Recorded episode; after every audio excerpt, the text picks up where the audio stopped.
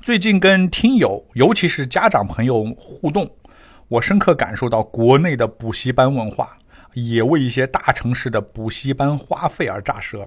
还有朋友跟我说啊，补习班的口号啊是这样的：学霸和学渣的区别就是一个暑假啊。他的意思就是说，暑假呢啊疯狂报补习班，那么开学秒杀一众同学的意思啊。还有很多家长告诉我。补习班的花费已经成为家庭开支的重大比例啊，甚至超过了还房还房贷啊，所以我也感叹，感叹在中国的孩子太辛苦啊！我每次回国看着孩子们很早六点就背着书包上学，晚上很晚才回来啊，我觉得啊，中国家长呢也是辛苦，焦虑也很多。那么今天的话题是加拿大的孩子在假期和平时是否需要报补习班呢？啊，这部分呢，我觉得也是因人而异。首先，加拿大本地出生的孩子，after school 就是放学以后啊，after school 的安排呢，它是丰富多彩的。啊，这个不是学术类的补习班啊。前面的节目我也陆续介绍过，在加拿大的孩子啊，他放学都比较早啊，大部分的公立学校是两点半到三点半就放学了。那么这个问题就来了，爸爸妈妈还在上班啊，没有下班这段时间，那么孩子做什么呢？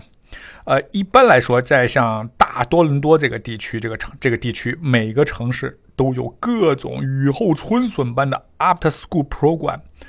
啊，它叫 after school program，它什么意思呢？就是你从从幼儿园开始，你一般都公立学校嘛，两三点就下课班了，下班了以后呢，这些 after school program 它都有校车，它来接孩子，直接到学校去。就是你如果孩子啊爸爸妈妈不来接，他两点三点一直到六点以后。啊，这段时间呢，就在 After School Program 这个 program 啊，这个课程选择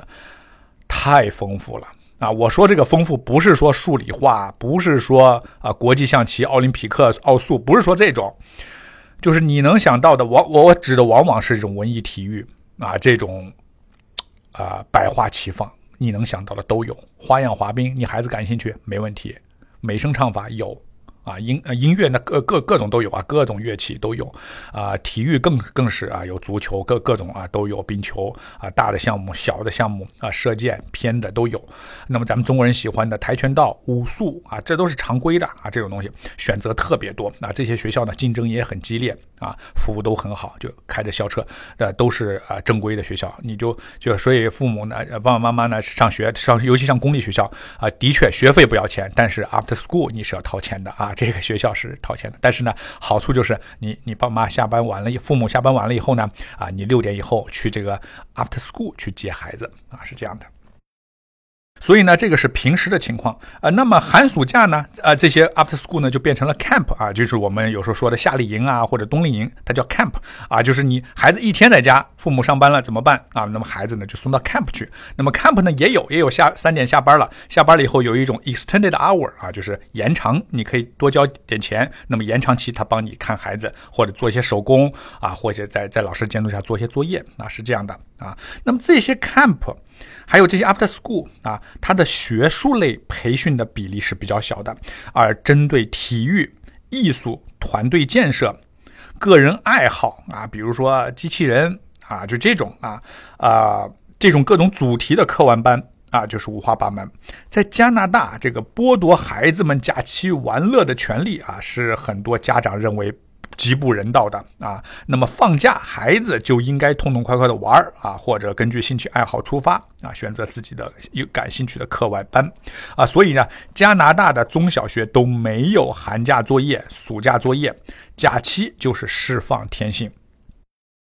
其次，亚裔的孩子对学术类补习班的迷恋，导致了补习班在加拿大现在呢也是雨后春笋。像中国移民家庭对孩子教育。高度重视一样啊，其他亚裔人群，比如韩国、印度、日本的移民啊，也是把补习班文化融入到这个学业中。比如说，在韩国，九成学生是上补习班的。在韩国啊，学校里学不到考大学的知识，想要走名校，必须上补习班。跟中国一样，韩国孩子的课余时间几乎都被补习班占满了。寒暑假还没到，学校家长们早早就报上了补习班啊，学生每一天。晚上六点放学，七点开始在补习学校，深常常深夜十一点才回家啊！所以来到加拿大的韩国学生依然有着强烈的补习需求日本。日本放学直奔辅导班啊！日本的补习班费用很昂贵，但家长们仍然乐此不疲地把孩子送去上课。日本的重点公立大学啊，重点公立大学竞争十分激烈，家长都希望自己的孩子能在各种选拔考试中占优势啊，所以纷纷把孩子送进补习班。啊，日本的文部省啊，就统计资料表表明，在日本一个孩子从小学到大学所需的总的教育费用为一千万日元。啊，其中大部分是课外学习费用。那么在中国，啊，补习就是进步的阶梯。中国的补习班，那我也听很多家长介绍过，学而思和新东方也是经常出现和家长的对话中。在加拿大呢，也不例外。华一是各类补习班的主力，从英文的阅读写作啊，到数学的竞赛班，琳琅满目啊，家长呢也乐此不疲。好，那么所以，我现在回到我们这个话题，那么到底在加拿大的孩子是否要上补习班？以我啊，一个在中国接受了基础教育，又在加拿大生儿育女的华裔老移民来说，我个人觉得，亚裔尤其是华人家庭对孩子教育和学业的重视啊，不会随着国籍转变而变化。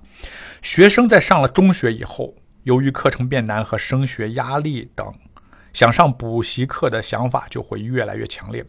但这样的补习以孩子自愿为主，而补习的内容、学习目的无外就是两种：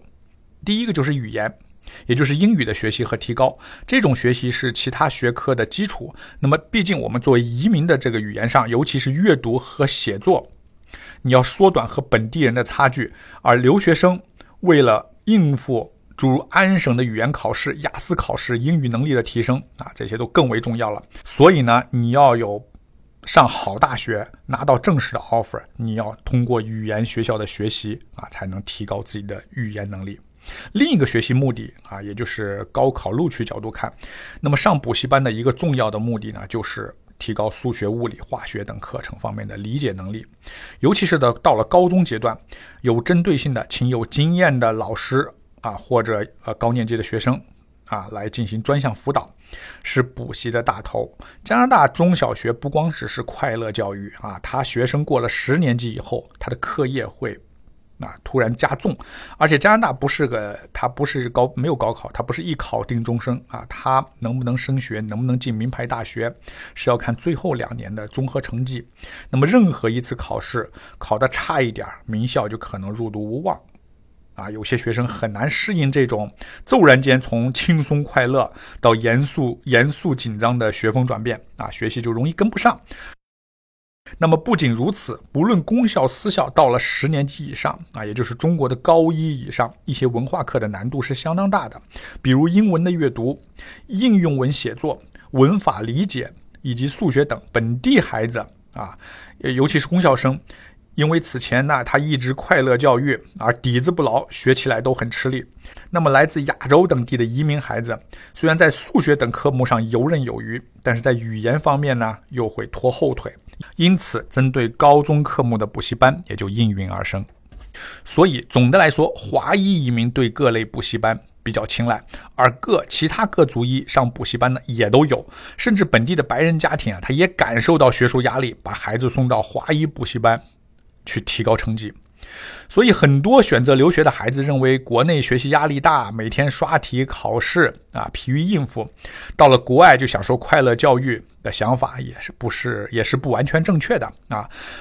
北美高中学习压力也很大，而大学更是宽进严出，要想获得大学学位啊，拼的是真才实学。好，今天的分享就到这里。感兴趣的朋友可以加我微信，我的微信是 C N Visa，也就是 C N V I S A，啊，欢迎和我联系。我是老移民 Barry，我在多伦多。感谢您今天的收听，我们下一期再见。